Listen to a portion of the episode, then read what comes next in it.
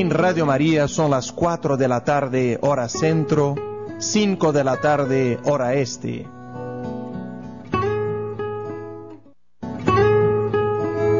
En Radio María son las 4 de la tarde hora centro, 5 de la tarde hora este.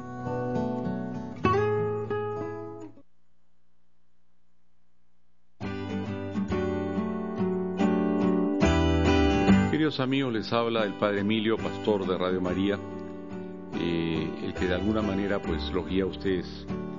Estamos ya en las semanas eh, mayores y quiero recordarles con todo cariño y con todo amor que una de las maneras como estamos nosotros viviendo esta Semana Santa son con las flores pascuales. Te invito a ti, hermanito querido, hermana querida, a que nos ayudes con flores para nuestro altar que son simbólicas y a la vez son flores que van a enriquecer nuestra radio.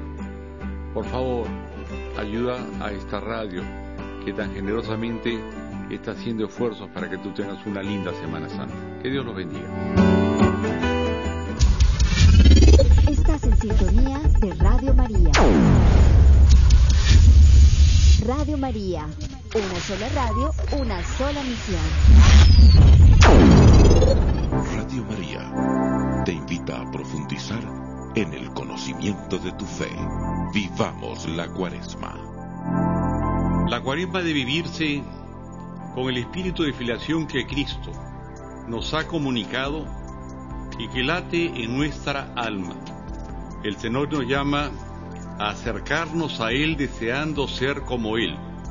Sed imitadores de Dios como hijos suyos muy queridos, colaborando humildemente pero fervorosamente en el divino propósito de unir lo que está roto, de salvar lo que está perdido, de ordenar lo que ha desordenado el hombre pecador. Palabras de San José María Escribá de Balaguer.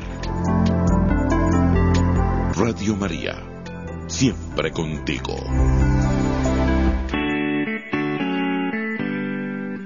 Muy queridos hermanos que se anotaron para nuestra peregrinación de Radio María Tierra Santa del 23 de junio al 3 de julio.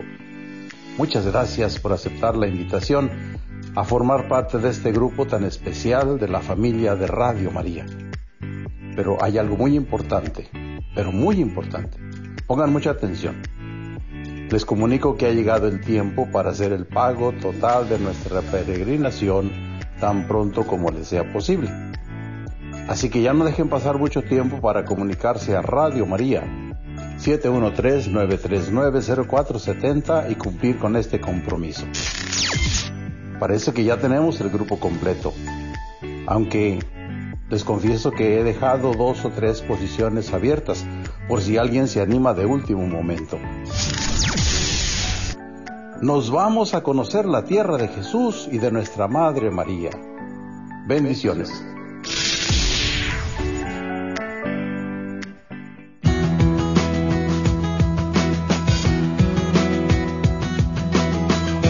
Querido radioyente, solo podemos amar aquello que conocemos y Jesucristo se hace conocible a través de las páginas bíblicas. Radio María te ofrece la oportunidad de obtener la Biblia de Jerusalén en versiones de lujo. Recuerda que la Biblia es inspiración para conocer la voluntad salvadora del Padre en nuestras vidas. Llame ahora para adquirir la suya al 1-888-301-5798. Somos Radio María, una voz católica en su casa.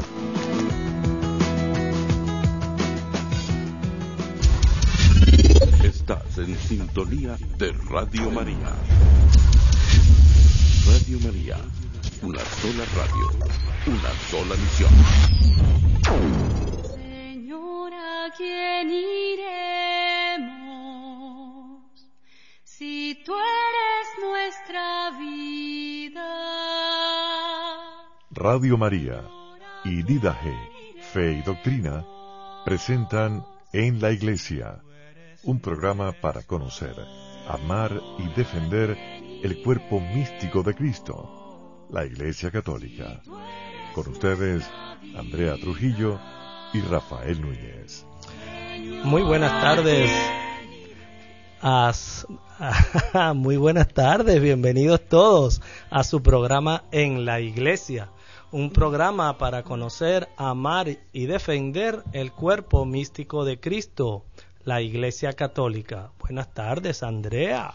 Hola Rafa, muy buenas tardes a ti, muy buenas tardes a todos los oyentes de Radio María y de este programa en la iglesia. Acá una vez más abriendo estos micrófonos para aprender, aprender de nuestra iglesia católica, para amarla y para seguir pues a, a, Jesús, a Jesús mismo, en esta semana mayor, en esta semana santa, ¿no, Rafa? Sí, señor, ya estamos a pocos días de comenzar el triduo pascual es decir, ya mañana. mañana. Ya mañana jueves santo. Y hay que dejarles saber a nuestros oyentes que Radio María estará con una programación especial, pero sin trabajadores y voluntarios. Es decir, será automatizada la programación. Qué bien, qué bien, siguiendo los preceptos de, de, eh, guardar estas fiestas que son las fiestas más importantes para nosotros los católicos. pues bueno, Rafa, ¿y qué tenemos para hoy? Cuéntame. Pues hoy tenemos nuevamente a una amiga que es Luciana Rogowitz. Luciana, buenas tardes. Hola, buenas tardes. Bienvenida a En la Iglesia. Bueno, muchas gracias, gracias por invitarme. Ah, no, nada, siempre es un placer. Qué bueno que estés con nosotros nuevamente. Hace más o menos un año tuvimos a Luciana con nosotros, o un poquito menos. Y, bueno, pues qué bueno que nos vuelvas a acompañar y nos vengas a, iluminar con tu conocimiento y con tu tradición judaica eh, en estas eh, eh, fechas tan importantes. Sí, sí, gracias por tenerme presente en esta fecha tan importante realmente. Cuéntanos, Luciana, Luciana, vamos a, orar y, y, serías tú la que haces esta oración para este programa tan especial. Eh, bueno, ¿qué, ¿qué, les gustaría decir? No, no, haz una oración para que comencemos siempre invocando el Santo Espíritu de Dios y, y pongámonos en su presencia. Ayúdanos. Eh, les, les gustaría que, que diga la oración eh, que se llama el Shema, que es la oración de Israel. Sí, vale, y, claro que sí, adelante. la oración dice Shema Israel, Adonai Eloheinu, Adonai Echad, que lo que quiere decir es escucha Israel, el Señor es uno. Eh, el Señor es único y esa oración se, se reza siempre en, todas las celebraciones del, en la sinagoga y se reza también tres veces por día. Y bueno, es importante, está en el libro del Deuteronomio. Sí, señor, el Shema, escucha Israel, un verbo muy importante, escuchar. Escuchar. exactamente. Y va a tener que ver eh, seguramente con lo que vamos a hablar hoy de, sobre la Pascua judía que tiene mucho que ver con, con la escucha también. Sí, señor. Así es. Bueno, pongámonos en manos de la Virgencita María para que en este programa ella nos acompañe, nos guíe y nos ilumine en este tema tan lindo que vamos a tratar haciendo referencia al judaísmo y a la tradición eh, de, los judíos y la Pascua, la Pascua y nueva que trajo nuestro Señor y trajo su Hijo Jesús. Espíritu Santo, ven sobre nosotros y acompáñanos y guíanos y pon lo que tú quieras decir en estos micrófonos. Amén. Amén. Muy bien, Luciana. Eh, hay mucha gente que me ha estado preguntando que si es posible ser católica o judía y católica al mismo tiempo. Yo tengo una apreciación, pero la compartiré después de tu de tu pregunta, de tu respuesta, perdón, a esta pregunta. Bueno. A ver. Sí, es una pregunta que me suelen hacer también bastante. En realidad, eh, también creo que la respuesta también depende del punto de vista de, de quién de quién la hace o desde dónde se lo mira. Eh, yo, por ejemplo, digo desde desde mi posición como judía y que nací en una familia judía y, viví mi judaísmo siempre, eh, lo veo totalmente posible y me parece que sería imposible no serlo. Eh, desde la experiencia que tuve eh, descubriendo que Jesús es el Mesías judío esperado por el pueblo judío, reconocer que Jesús es y que es parte de la Iglesia Católica me hace ser católica, pero eso no deja de lado, no dejo de lado mi judaísmo, sino que justamente es ese judaísmo el que me llevó a ver todo este catolicismo que es, que es verdadero. Sin ese judaísmo no podría estar el catolicismo ni Jesús. Entonces, para pensar que no se pueden ser las dos cosas, para mí es imposible porque mm, no, no, no podría, no dejaría, no podría dejar ni una ni otra de lado. Entonces, por eso para mí la respuesta es esa, es como que sería el, el catolicismo es el judaísmo postmesiánico, el judaísmo después de Jesús se fue eh, en esta nueva creación que Jesús trajo, se fue llegando al catolicismo que soy. Bueno, para ubicar un poquito a los oyentes que no sepan de, Luciana, Luciana nació en una familia judía, es de, tradición, su, su, familia practicaba el judaísmo y... Practica. Bueno, exacto, practica. Y entonces ella se convierte al catolicismo años más tarde, ya casada, y, y, pues hoy en día nos explica y nos ilustra cómo el judaísmo coge sentido y llega a su plenitud con la llegada de Jesús. Así que bueno, eh, Luciana, en esta época que estamos viviendo específicamente la Semana Santa, en donde vamos a pasar por una cantidad eh, de mm, eh, eh, ritos, una cantidad de expresiones en donde estamos conmemorando los acontecimientos que pasaron hace algo mm, aproximadamente dos mil años y, los, lo vamos viviendo poco a poco. Cuéntanos un poco el inicio de cómo fue este esta persona eh, eh digámoslo, quitémosle un poquito la, la, divinidad a Jesús en este momento, en esta narración que te estoy pidiendo, cómo esta persona con su familia más cercana, que eran sus doce apóstoles, empieza a prepararse para la Pascua. ¿Por qué ellos como judíos se preparaban para esta fiesta?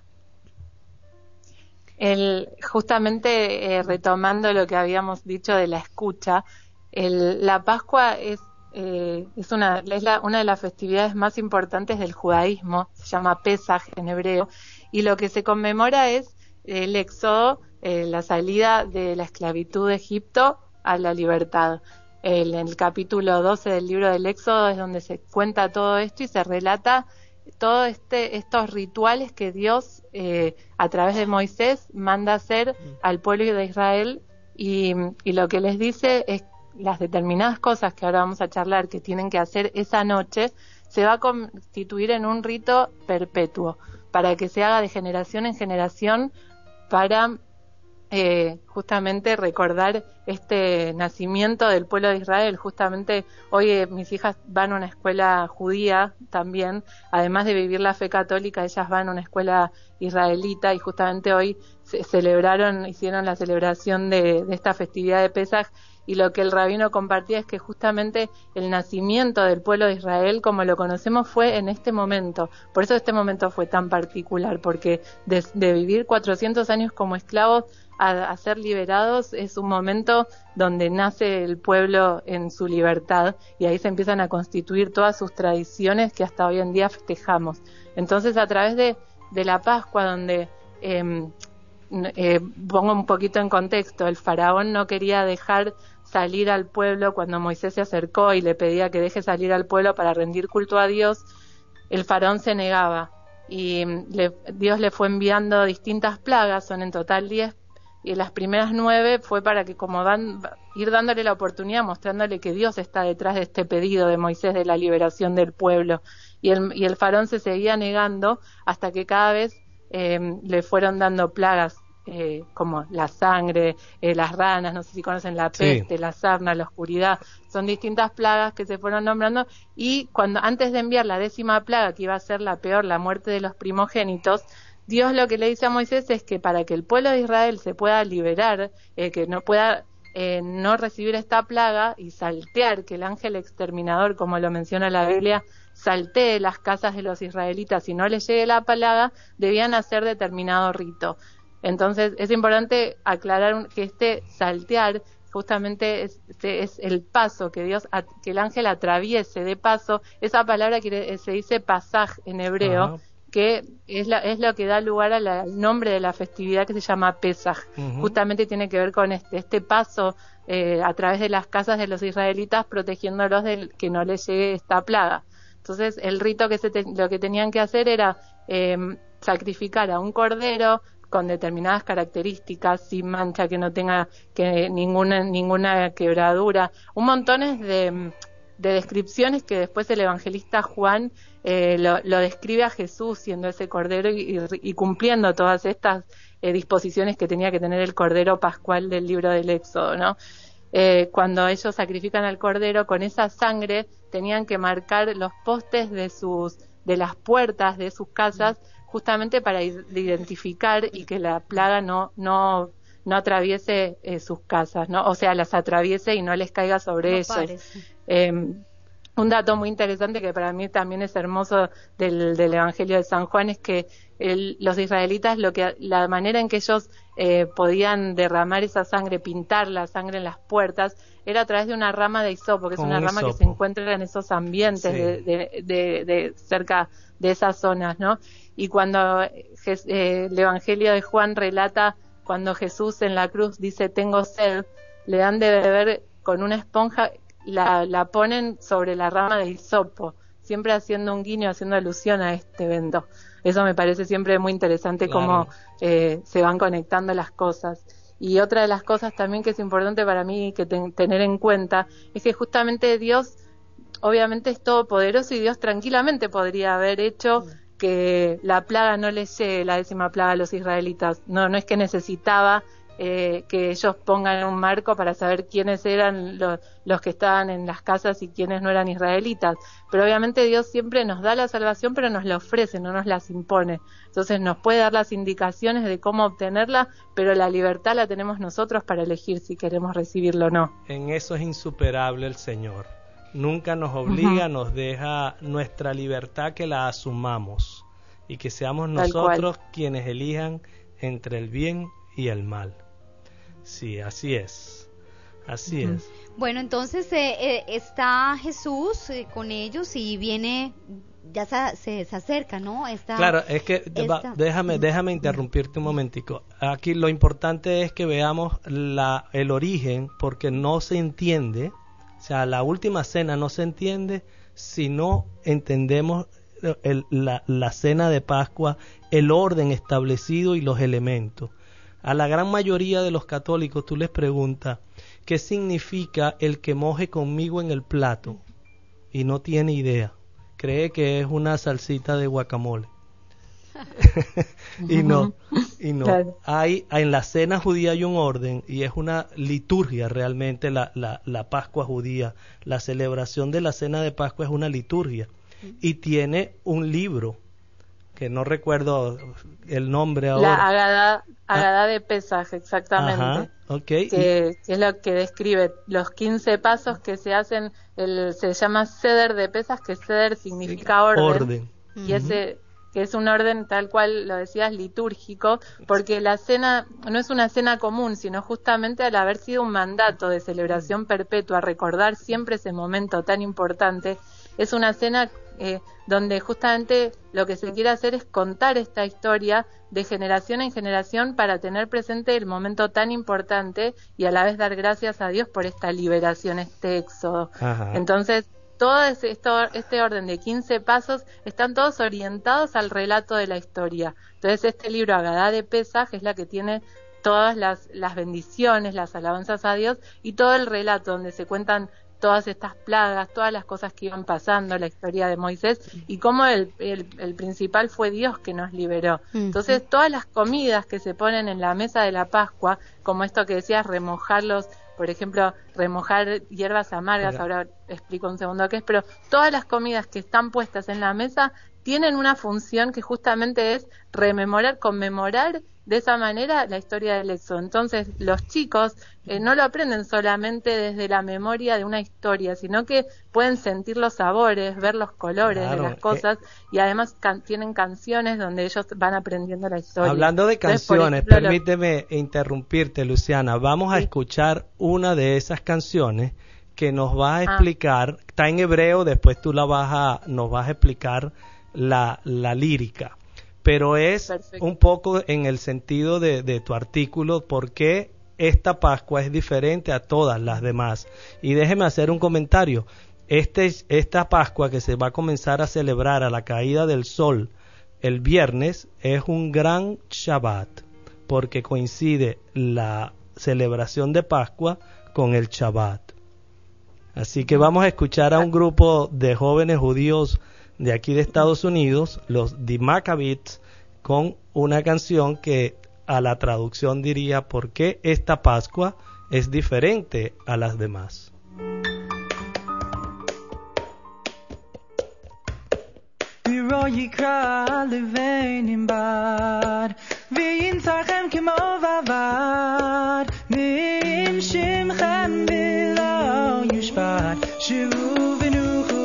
Shabbat, Dirosh Navi, Viulami, Shabbat Yeshateimi.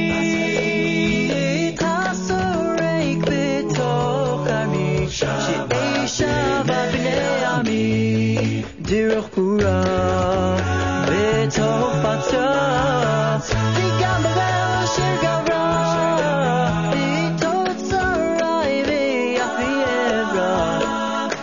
Shema Kolivi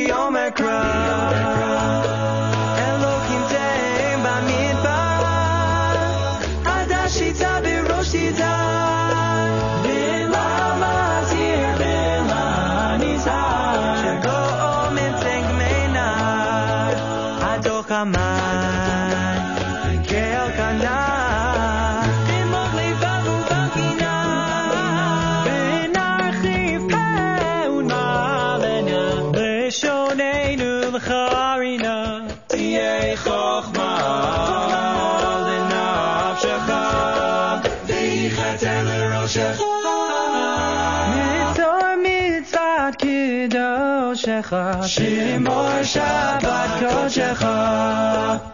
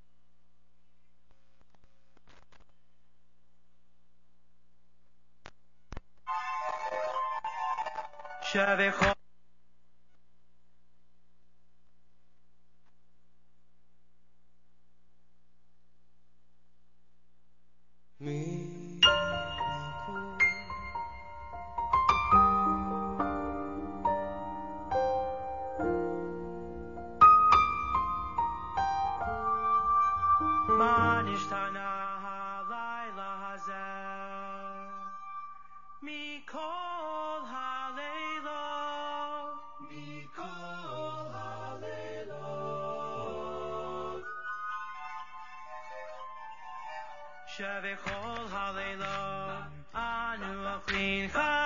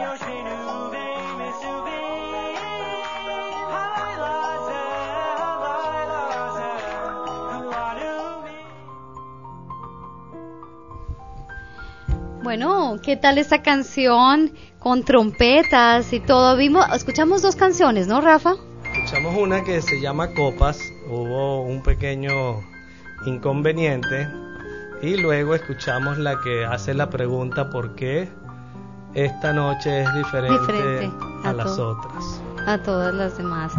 Em, bueno, eh, Luciana. Luciana está con nosotros. Ahí, ahí, Ahí. Está, cortando. ¿Nos escuchas? Hola, ¿ahí me escuchan? Sí, Sí. perfectamente, Luciana. Bueno, Ahí nos está. hablabas, Luciana, que esta, mm, esta tradición del pasaje está lleno de, de una cantidad de elementos. Nos hablabas de las especies, nos hablabas de esa lectura del Éxodo y de esa, mm, digamos, eh, eh, importancia que le da incluso el padre de la familia contándole la historia del Éxodo a sus hijos. Es una manera de pasar esta tradición. Eh, y hay una cantidad de elementos más, ¿no? Hay un canto de salmos, incluso hay hasta juegos con los niños de, de, de limpiar toda la casa y entonces ahí esconden una mota y, y los niños tienen que encontrar esa mota como, como símbolo de que todo tiene que estar limpio y que, y que no puede quedar ni una mota en- de, de suciedad en la casa. Cuéntanos un poquito más de los elementos que componen este pasaje. Claro, sí, justamente para, para contar un poco esta canción que escuchamos, eh, que se llama ¿Por qué esta noche es diferente a todas las demás? Es a través de esta canción que es los- el rol eh, predominante tienen los chicos en esta cena, donde hacen las diferentes preguntas y para que el padre de familia les vaya respondiendo. Entonces, a través de que va preguntando sobre los distintos signos que hay en la mesa, diferentes a otras noches, que el chico ve que no es una noche normal, es que el padre tiene la oportunidad de relatarle al hijo la historia del éxodo. Entonces, por ejemplo, pregunta, todas las noches comemos, la primera pregunta que decían Hametsu Matzah en la canción, dice, todas las noches comemos pan con levadura y esta noche solo pan sin levadura. ¿Por qué? Entonces, justamente ahí el padre le contesta, esta noche se come pan sin levadura, que justamente lo que decías, que se limpia toda la casa y se limpia toda la casa de cualquier tipo de levadura, y son ocho días que dura la fiesta de los panes ácimos, como está eh, contado en, en la Biblia, que mm, donde se recuerda que los judíos, los israelitas en el desierto, tanto la primera noche esa del éxodo, donde tenían que salir apurados, una vez que eh, se, se terminaba con la décima plaga, tenían que irse rápido y durante el camino del desierto no tenían tiempo de, de poner los panes y esperar que leven, entonces comían panes sin levadura. Entonces todos esos ocho días y sobre todo en la cena de Pesach se come solamente este pan sin levadura que se llama matzah. Entonces cuando el chico hace esa pregunta se le responde y ahí va aprendiendo por qué. Entonces después también otra pregunta es eh, el tema de las hierbas amargas. ¿Por qué todas las noches comemos cualquier tipo de vegetales y esta noche hierbas amargas? Dice la canción. Y justamente la respuesta es se comen hierbas amargas para, para, para recordar la amargura que sentían los los israelitas cuando estaban oprimidos en Egipto como esclavos. Eh, y las lágrimas, lo que se hace, lo, cuando lo que hablábamos antes de remojar los vegetales, justamente es se agarra un, un vegetal amargo, un apio puede ser, o también se puede utilizar una papa eh, que se moja en agua con sal, en que es lo, eso representa las lágrimas. Entonces, con todo eso nosotros de la manera visual y también gustativa podemos rememorar esa historia, porque la celebración de pesaje es como actualizar ese misterio de lo que ocurrió. Eso es muy importante porque no se cuenta que Dios salvó a los israelitas en ese momento, sino que Dios me liberó a mí. Es como una cosa personal donde actualizamos todo lo que pasó y estamos como reviviendo ese momento. Entonces otro de los símbolos también que justamente la canción dice es, todas las noches eh, comemos recostados, eh, comemos sentados, parados o recostados. ¿Por qué esta noche solo recostados? Entonces quizás hoy nos suena raro eh, el tema de costados, porque uno no es que uno está recostado, pero lo que quiere representar es que se come como reyes, se come como seres libres, porque a la vez de estar recordando un evento eh, triste del pasado, se está celebrando que somos libres. Entonces el comer como reclinados era una manera en que los reyes comían en ese momento. Eh, entonces, eso es una de las cosas que se hace para eh, celebrar esta libertad. Que lo que yo ponía en mi artículo, que es lo que para también enlazar un poco con el tema de la preparación de Jesús y los apóstoles de esta cena, cuando él en los evangelios dice envía a sus apóstoles a, para que vayan a preparar la Pascua, cuando les dice, maestro, ¿dónde quieres que te preparemos la Pascua? Eh, él envía a dos de sus discípulos y cuando les dicen que una persona les, eh, les va a indicar eh, dónde es, eh, le dice, van, van a ver que hay una habitación en un piso alto arreglada con almohadones, ya dispuesta para celebrar la Pascua. Entonces, a veces uno pasa, son detalles que quizás uno, si no conoce esta historia, los pasa desapercibido, porque hay un montón de datos, pero como siempre nos enseñan, todos los datos que están puestos en los evangelios tienen un sentido de ser, no están puestos arbitrariamente. y esto de arreglada con almohadones, justamente remite a una habitación donde ellos iban a estar sentados como los, como los reyes. Y si uno ve las películas de la época de Jesús, se ve que los romanos cuando se lo muestran al César, todos están siempre reclinados sobre almohadones. Entonces justamente está mostrando cómo comían los que eran libres, los que eh, tenían poder. Entonces en ese sentido es que el Evangelio habla de una habitación arreglada con almohadones preparada justamente para que ellos puedan celebrar la Pascua de, esta manera. Luciana, y hay un detalle que es que en el Evangelio de Lucas, si no me estoy equivocado, él relata que quienes eh, eh, van a ese mandato de Jesús son Pedro y Juan, que tienen un simbolismo que la mayoría de la gente no logra en el catolicismo descifrar y es que es el mayor y el menor, la misma tradición que se da en la Pascua judía, en la cena, y es que el mayor le hace la historia y quien hace las preguntas es el menor de la casa. Claro, exactamente, tal cual. Y eso es de verdad que son detalles tan curiosos. Ajá. Y lo otro es que, ¿cuántos panes son los que se ofrecen en la cena de Pascua? Pero lo que nosotros, lo que se pone, por ejemplo, se pone paneras comunes para cada persona, con, para todas las personas, como una panera general que se pone en una mesa en cualquier cena, pero además, pero la principal, un plato principal son, tres pedazos de matzá, donde que se ponen que representan a los patriarcas. Y de esos tres panes, ¿cuál es el que se toma para partirlo y comerlo comunitariamente? Exactamente, el del medio. El segundo. es el que se, parte y se esconde se, esconde y vuelve hasta el final. Claro, ese es el que van a esconder para que el niño lo encuentre y gane, o los jóvenes lo encuentren y ganen un premio. Pero más allá de ese premio, lo interesante es que si nosotros eh, hacemos una correlación con la Santísima Trinidad, ¿verdad? Y esta tradición de, de la cena pascual, de, de, poner tres panes y solamente comer comunitariamente o partir el del medio, que representaría la segunda persona, al hijo. Exactamente. Entonces, el, que, el que se va y vuelve al final también. También, ¿ok? Entonces, wow, no está de gratis, nada, nada está alado por los cabellos en las escrituras. Hay una parte eh, que estaba eh, leyendo, porque tuve que investigar acerca de esto, que me llamó mucho la atención. Dice que algunos judíos eh, pasan una vigilia, se alarga esta cena hasta medianoche y a la medianoche le dicen a los niños, abran la puerta, no sea que Elías ya haya llegado anunciando el Mesías porque está por venir, o sea, como, como presidiendo al Mesías. Eh, me parece tan lindo que, que, haya esta, es como una espera constante, ya después, digamos, dividida en, entre los viernes de todas las semanas del año, porque digamos que, que el, el Shabbat es un pequeño, una pequeña, un pequeño pasaje, es, es, ¿estoy en lo correcto o no estoy en lo correcto, eh, Luciano? Sí, eh, esa tradición tal cual es hermosa y es, es, es la, esta esperanza mesiánica que está latente durante toda la cena, porque además de abrirle la puerta a Elías, se le pone un, un, lugar, un asiento, ah. una silla vacía con un plato, y sus cubiertos para que venga a cenar. Entonces, en un momento los, los chicos van a abrir la puerta a ver si llegó, porque se, está es parte de la tradición que antes del Mesías va a venir Elías. Entonces, esa esperanza mesiánica latente eh, está, está ahí manifestada de esa manera.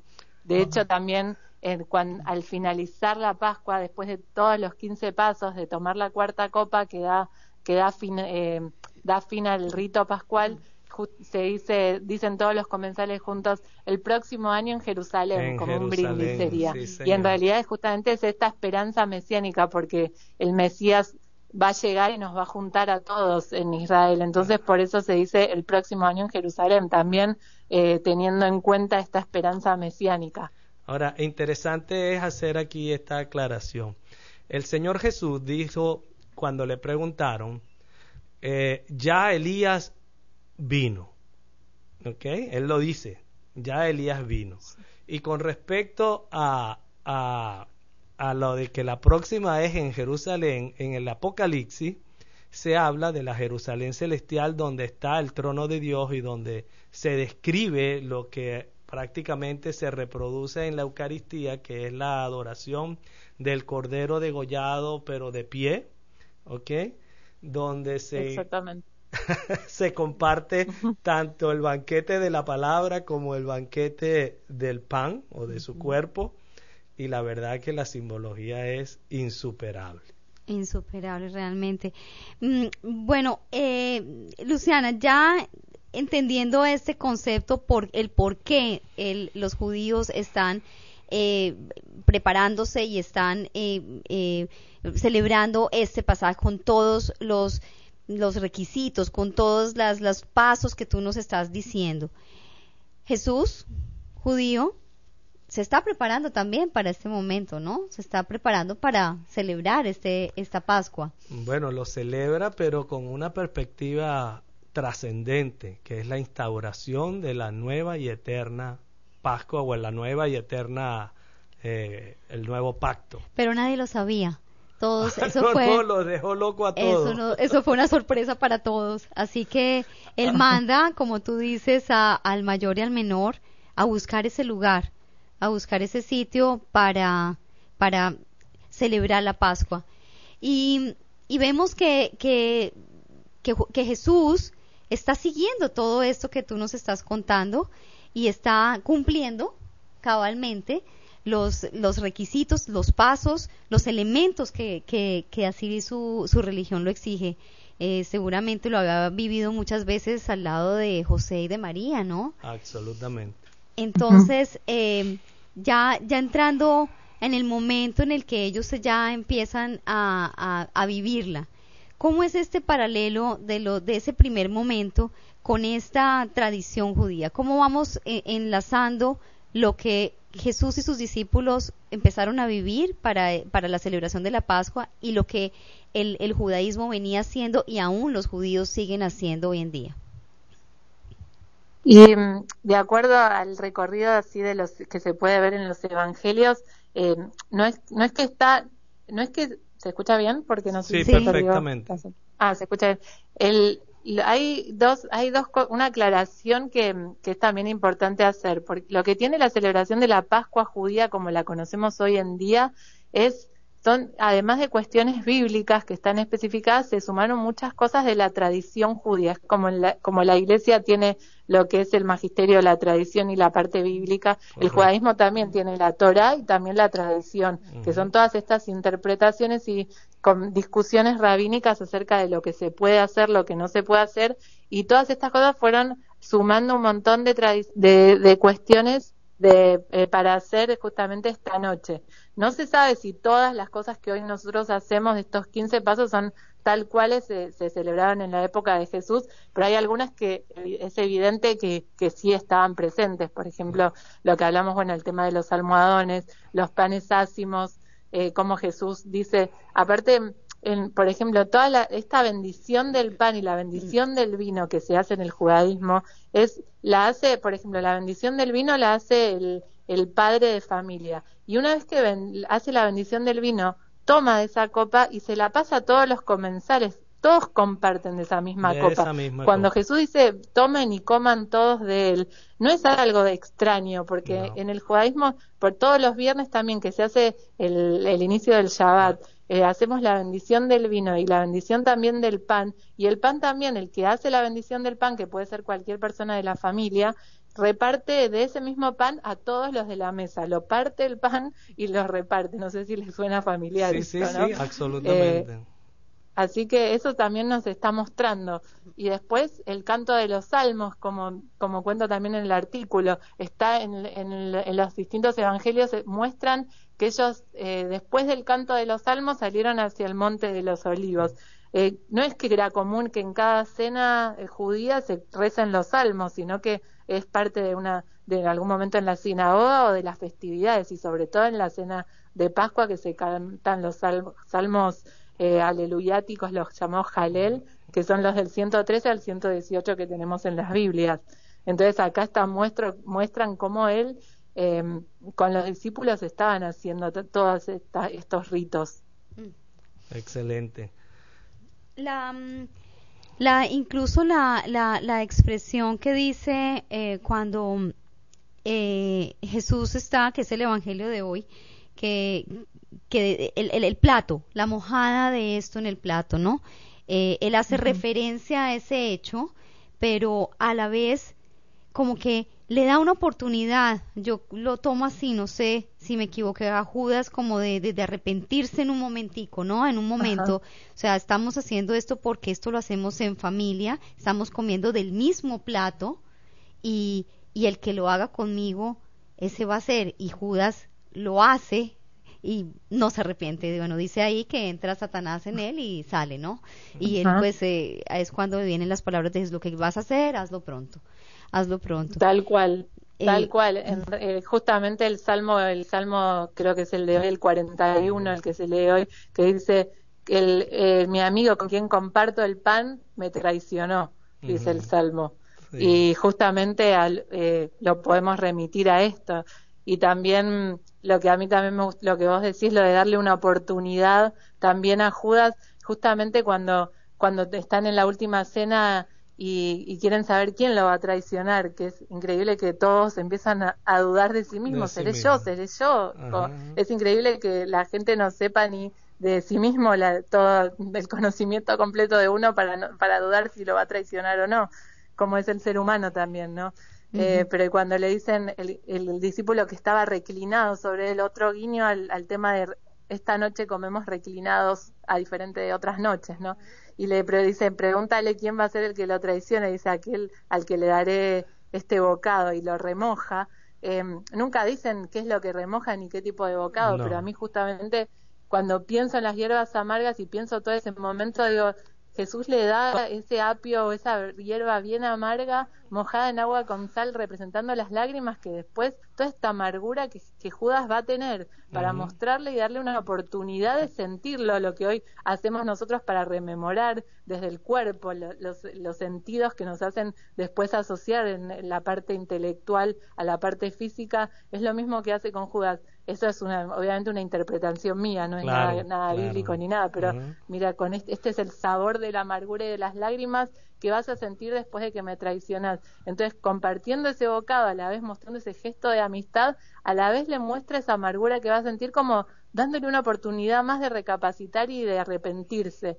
Pero bueno, como decimos, va y lo hace, porque también, como dice, como dice el, Evangelio, como estaba previsto en la Escritura, lo tenía que hacer. No tenía que hacer, no podía sino hacer la voluntad del Padre. Eh, Luciana, el tiempo es terrible, es terrible. No hemos hablado ni siquiera un poquito del Salmo 22, lo de la cuarta copa va a quedar, ya lo hablamos en temas anteriores, pero hablemos un poquitito estos minutos que nos quedan de acerca del Salmo 22.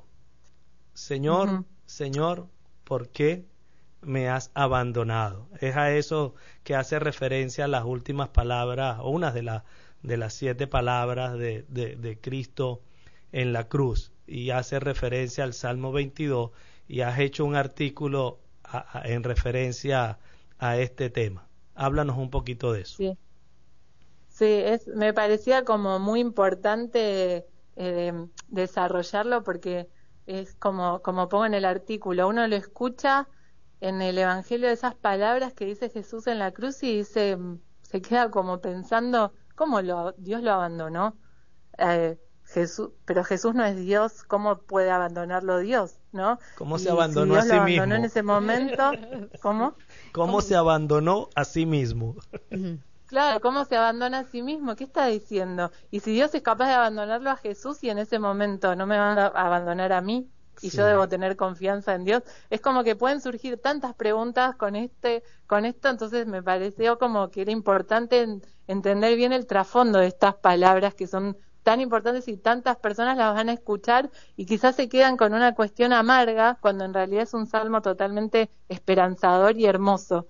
Entonces está bueno, está bueno entender eh, que justamente un judío cuando cita una parte del salmo está evocando el salmo completo. Entonces tenemos que mirar al salmo completo para entender justamente qué es lo que Jesús está diciendo ahí. Entonces, bueno, es un salmo totalmente larguísimo eh, y hermoso, pero las cosas más importantes que tiene el salmo justamente son eh, tiene un montón de cuestiones proféticas acerca del, del Mesías y de lo que él iba a sufrir y padecer, que son descripciones que cuando las vemos en paralelo con los evangelios es evidente que mm, obviamente los evangelistas cuando escriben conocían estos estos salmos no y lo, expresan también con, e, con esta visión. Eh, hay, hay, quizás hago un paréntesis corto porque una vez una amiga me preguntaba y me decía bueno pero los evangelistas eh, no es que están, no es que Jesús cumplió las profecías, sino que ellos conocían estas profecías, entonces ellos lo describieron en los evangelios como lo dice el Salmo. claro, te entiendo lo que decís y es lógico, pero ellos murieron para dar testimonio de que lo que ellos estaban diciendo es verdad. Si ellos hubiesen, eh, hubiesen copiado para querer hacer que se cumpla una profecía en alguien, no das, no, al final de tu vida terminás arrepintiéndote si es mentira, no das tu vida por algo que no es verdad. Eso es solamente un paréntesis, no me quiero ir de, tema. Pero, mm, eh, bueno, entonces este salmo tiene, bueno, en el artículo, ahora no, no, lo voy a decir por una cuestión de falta de tiempo, pero justamente este salmo eh, dice, cuando me traspasaron, traspasaron mis manos y mis pies, eh, o dice el salmo, muchos me miran y me dicen, pero si él confió en el Señor, que él lo libere, que lo salve si lo quiere tanto, dice el Salmo. Y es lo mismo que le decían a Jesús, si él es el Hijo de Dios, bájate de la cruz y salvate a vos mismo. Entonces es hermoso verlos en paralelo, por qué Jesús lo evoca en ese momento y qué nos está queriendo decir. También nos está mostrando justamente que esa profecía se están cumpliendo en él. Él, hasta el último suspiro en la cruz nos está revelando quién es y qué tipo de mesianismo era. Porque sabía que, si bien muchos sí sabían que se esperaba un Mesías como vino él a nivel eh, espiritual o un Mesías de otro mundo y no una, una liberación así tipo rey David, sabía que sí había muchos judíos que estaban esperando un mesianismo diferente, un mesianismo que los libere y que no iban a poder entender a un Mesías crucificado, eh, que también es lo que desarrolla en el artículo. ¿Acaso no nos pasa hoy a nosotros a veces en tratar de entender un Dios de un Dios así que se dejó ganar que aparentemente se dejó ganar, ¿no? pero, pero en realidad no. Eh, Dios vino para eso, para mostrarnos de esa manera una, la expresión más amplia del amor. Eh, es una manera, a veces una persona puede decir un montón de cosas hacia el otro, de lo que lo ama, de lo que lo quiere y todo lo que haría por él, pero a veces llega el momento y le cuesta hacerlo. Y creo que este, este dolor tan fuerte, este padecimiento, es como demostrar hasta el extremo realmente lo que uno está dispuesto a hacer por el otro y no, que, no queda dudas. Este, eh, prueba de ello en, la, en, la, en el tiempo que vivimos es el perdón, por ejemplo. ¿Cuánto le cuesta a la mayoría de, los, de, de nosotros perdonar eternamente? Tal cuando, cual. Cuando una frase muy, muy arraigada en nuestra cultura es inclusive hacernos de jueces cuando el Señor nos pide no nos pide no juzgue no será juzgado nosotros nos atrevemos a decir eso no tiene perdón de Dios. Qué barbaridad. Exactamente. Bueno, lo hacemos nosotros, sí, todo tiene perdón y Dios va a perdonar todo, pero cuando lo hace otro no es tan fácil. Así es. Claro. Bueno, pues definitivamente esta, esta última cena fue la primera cena para nosotros. Esta, última cena que, que seguramente los judíos y los eh, eh, apóstoles judíos algunos eran paganos, otros eran judíos, eh, pues no se esperaban que esta fuera la primera Eucaristía y nuestra primera gran cena del catolicismo. Definitivamente, como el mismo Jesús lo dice eh, después en su pasión, durante el camino al Calvario, Él todo lo hace nuevo. Él lo hizo nuevo y por eso es que ya no es necesario más sacrificios, porque Él ya lo hizo nuevo y con su muerte y su resurrección no es necesario más sacrificios. Luciana, Andrea acaba de decir algo muy interesante. ¿Cómo puede entender un judío hecho católico el que se en cada Eucaristía hay una rememoración, pero una actualización de ese sacrificio que fue una sola vez? ¿Cómo, cómo, cómo has asumido a eso? De Claro, creo que para el judío eh, lo, eh, lo escuchás eso por primera vez y lo entendés perfectamente porque es lo que te estuvieron enseñando toda la vida con la Pascua judía. Obviamente no es lo mismo en, en cuanto a que no traemos presente, hay una cuestión de que Dios se hace presente en la Eucaristía en presencia real, que no es lo mismo que el misterio del Éxodo, ¿no? Pero sí entendemos que es una actualización del misterio, que es mucho más allá de recordar. No es que uno se levanta a la mañana Scott Handa es el ejemplo que dice, no es que se levanta la mañana y dice, ay, me acuerdo que hoy es la Pascua, listo, no es acordarse de un evento, sino actualizarlo y revivirlo para poder para poder valorar lo que uno está viviendo. Entonces creo que el judío lo, lo puede entender desde ese lado fácilmente. Y en ese sentido la pedagogía eh, que ha dejado el Señor plasmada en Éxodo cuando hace los mandatos de que celebren esta esta cena, esta Pascua y la hagan para toda la vida y enseñen a los niños.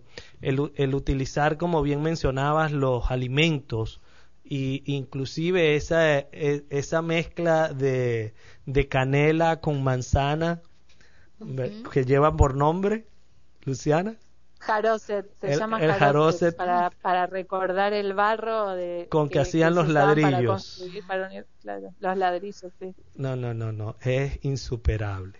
Insuperable. Qué lindo. Qué lindo. Bueno, pues eh, yo pienso que también hay una parte importante que, que podemos rescatar también y es esa Pascua que se conmemora, ese paso de la esclavitud a la libertad, eh, perfectamente eh, eh, descrita en el Éxodo y, repetida y, enseñada a los niños en este pasaje por los judíos, pues ese paso, eh, la palabra paso es como un cambio de, ¿no? Como un movimiento, como que estoy en otro lugar, como que ya no estaba en el lugar en el que estaba, sino que ahora voy a un sitio nuevo, voy avanzando.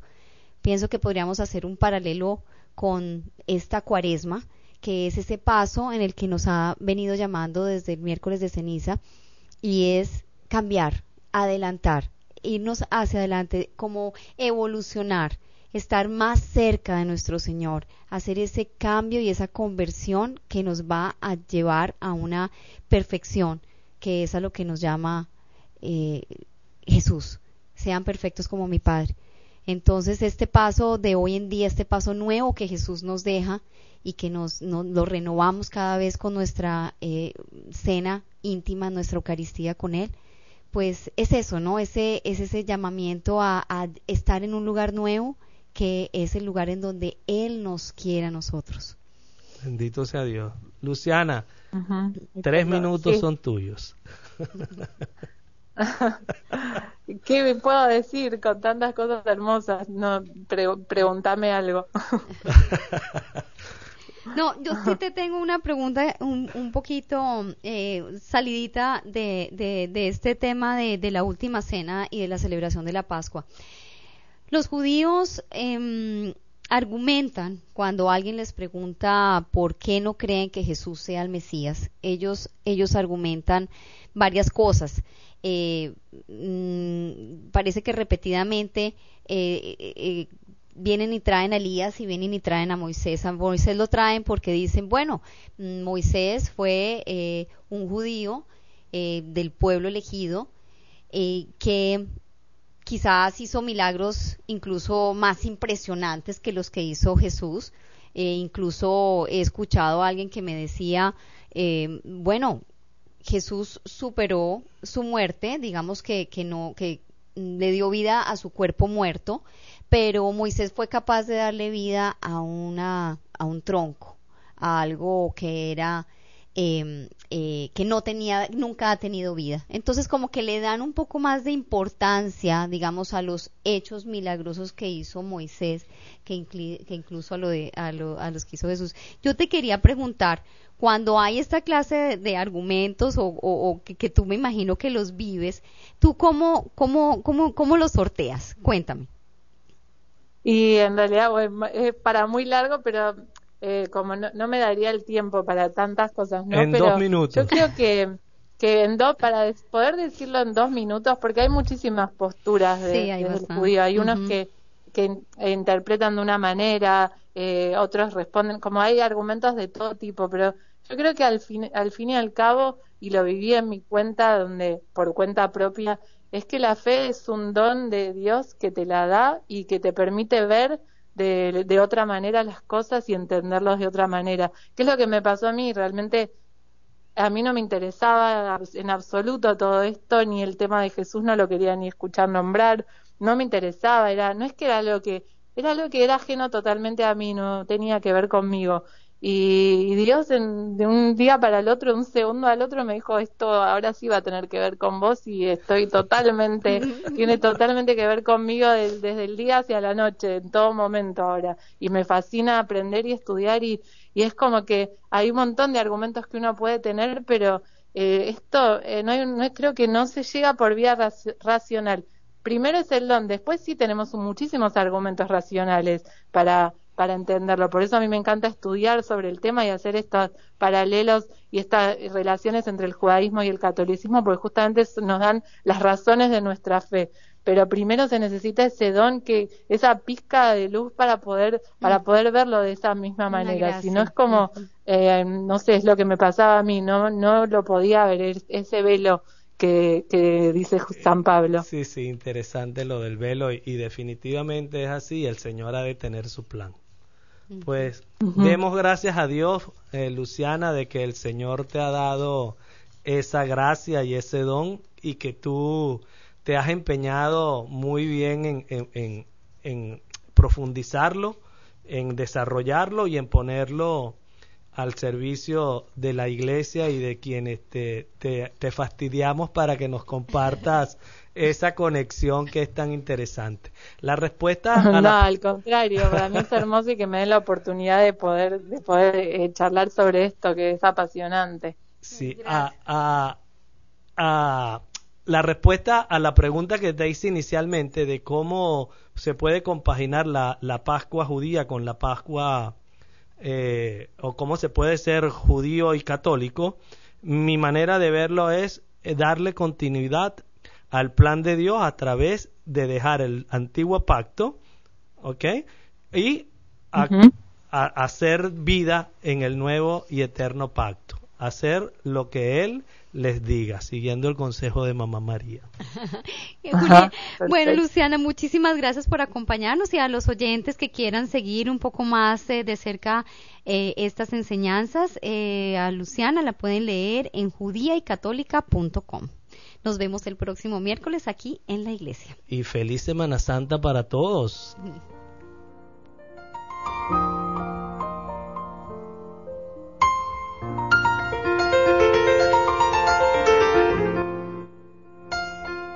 Señora, quién iremos?